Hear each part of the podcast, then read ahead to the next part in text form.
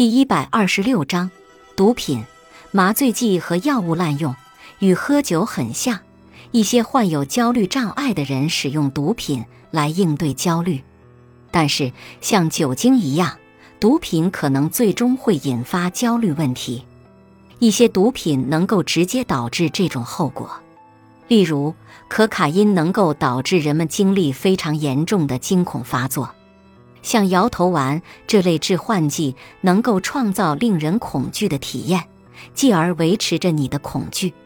如果使用过量或不合适，处方药或非处方药甚至都对焦虑有着不好的副作用。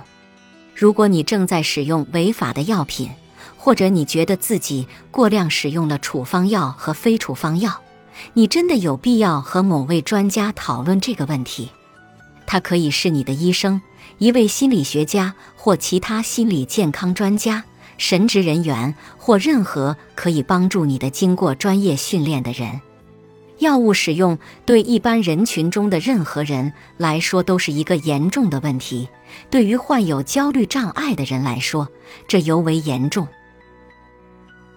本集播放完毕，感谢您的收听。